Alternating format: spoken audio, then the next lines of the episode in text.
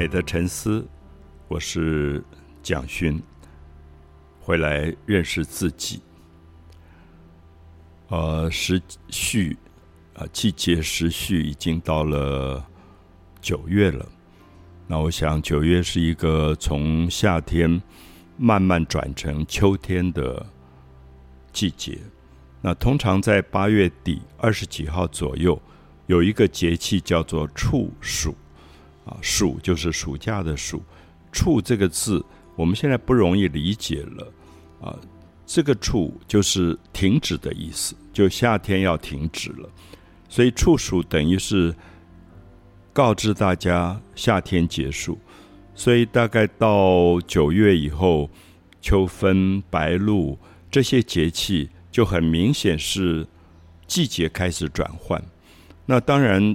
这个季节的转换，在台湾这种比较亚热带的地方，哦，特别如果在南部，更明显，就是你会觉得夏天应该要结束了，可是其实还蛮热，啊，还是蛮热的。可是如果你注意的话，你就会发现早晚改变很大，啊，比如说我住在池上的时候，我很明显的感觉到池上的秋天在九月的时候。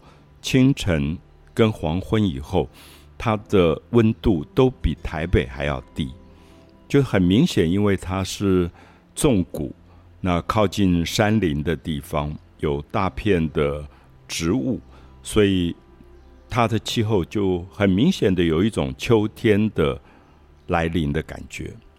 那因为九月以后，呃，我在池上有一个比较重要的活动。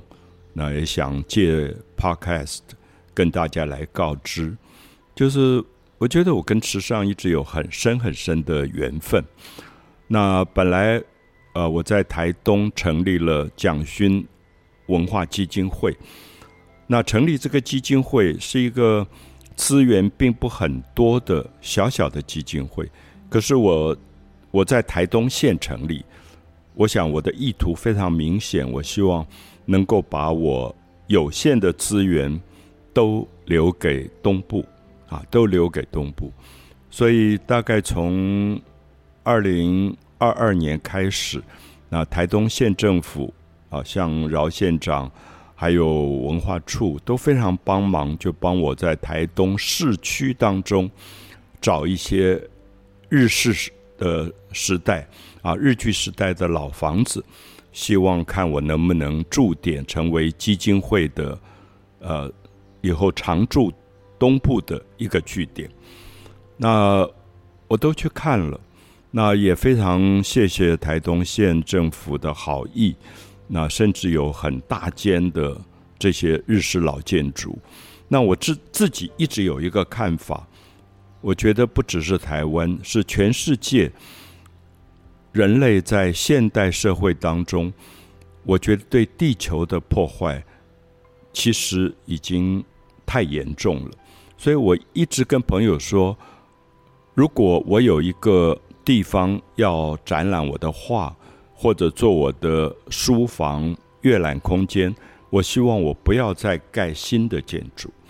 我觉得人类的新的建筑应该要节制。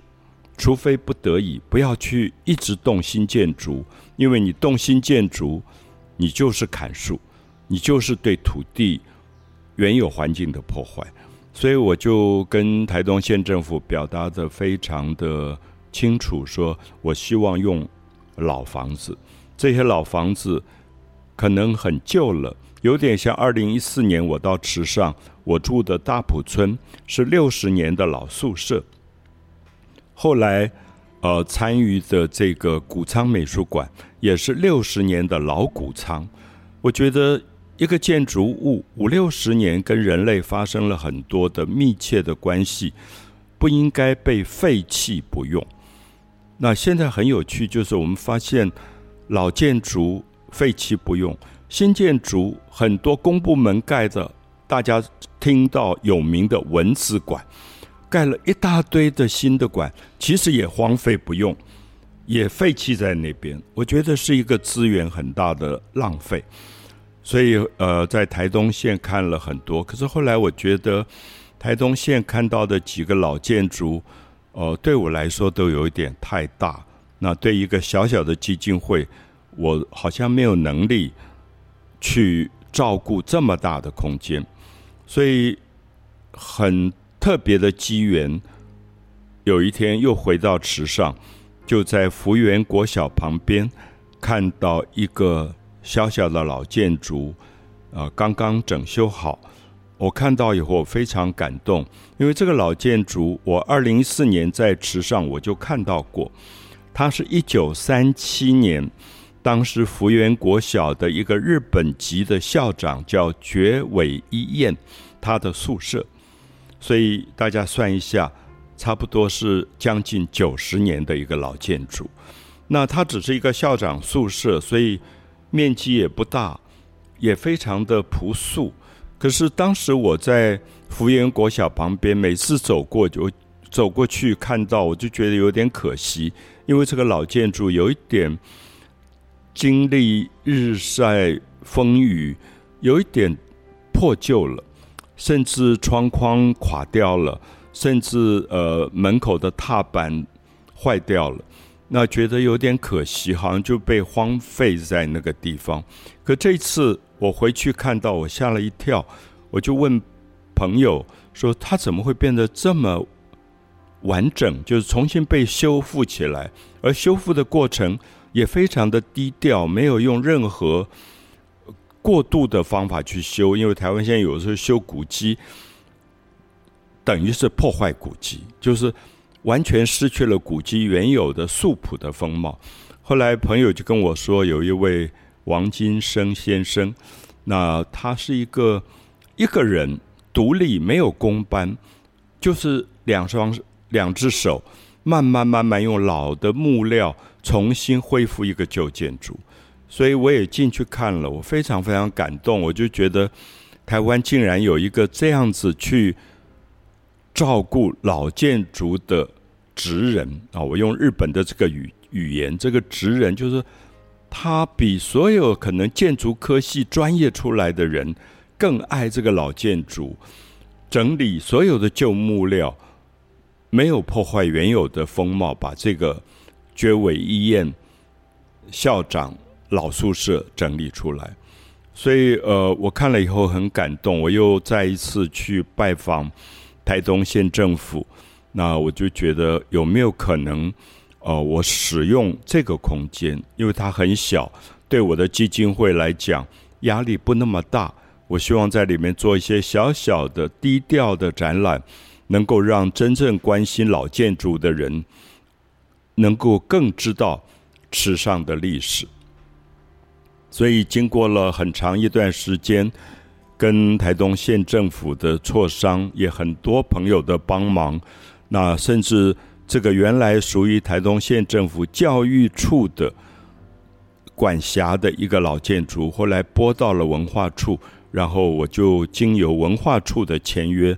真正取得三年的使用权，我希望这三年当中，我的计划是在周边种很多的七里香，能够把环境照顾好。尤其这个老建筑非常难得，是它两边的广场空间都非常非常完整。那我也希望，包括台东县政府，包括池上乡乡公所。都能够注意到这个老屋跟周边的空间有非常非常密切的关系。我觉得台湾我很喜欢的一些老的庙宇，像我自己小时候长大的大龙洞的保安宫，它周边在我童年的时候是非常漂亮的一个广场，有野台戏的戏台，有很多大榕树。可是现在你到那个地方去，你几乎看不到树。所以我觉得台湾保护古建筑的同时，不要忘记你要给他一个很好的周边的环境。如果这个广场周边的环境被破坏了，其实等于让这个老屋失去了它呼吸的空间。那我也希望有朋友，如果经过这个老屋，绝尾医院校长九十年前的宿舍，你要特别注意到，它有将近百年的老茄冬在旁边，它有一棵高过屋檐的老的紫薇。我没有看过这么高的紫薇开到这么漂亮，尤其在夏天的时候开出那种艳红的紫薇花。那我觉得这些都希望是池上所有的朋友共同关心的。我在池上从二零一四年。住在那里，差不多已经九年了。那我觉得池上最让我敬佩的是池上的人，包括梁正贤大哥，包括赖老师，包括呃做手工皂秋菊姐，他们都非常的爱池上的环境。他们能够在今天快速的商业发展的同时，能够。不会让池上走向粗制滥造的这种俗气化，所以我亲眼见证到他们在前几年为了火车站附近的一块地要做光电板使用。那光电板使用也许可以为池上赚到钱，可是其实也就毁坏了池上风景上的美丽。池上有非常让人尊敬的这种素朴的风景。也有让人非常尊敬的人文传统，像福源国小的这个老校长的宿舍，所以我一再一再一再的呼吁，希望池上的这个精神千万不要被漠视。那池上，我相信我我一直相信池上的人。有时候朋友跟我讲啊，池上很危险，因为最近有人要去盖什么东西，可能会破坏环境。我基本上我不太担心，因为我觉得池上不只是一个池相港相公所，池上有池上人的素朴的传统。那么这个传统会让他们在商业跟文化之间做非常明智的选择。所以我想特别在这个书房蒋勋书房将要开幕的同时，那我希望能够对这个书房周边的环境。做出最恳切的呼吁。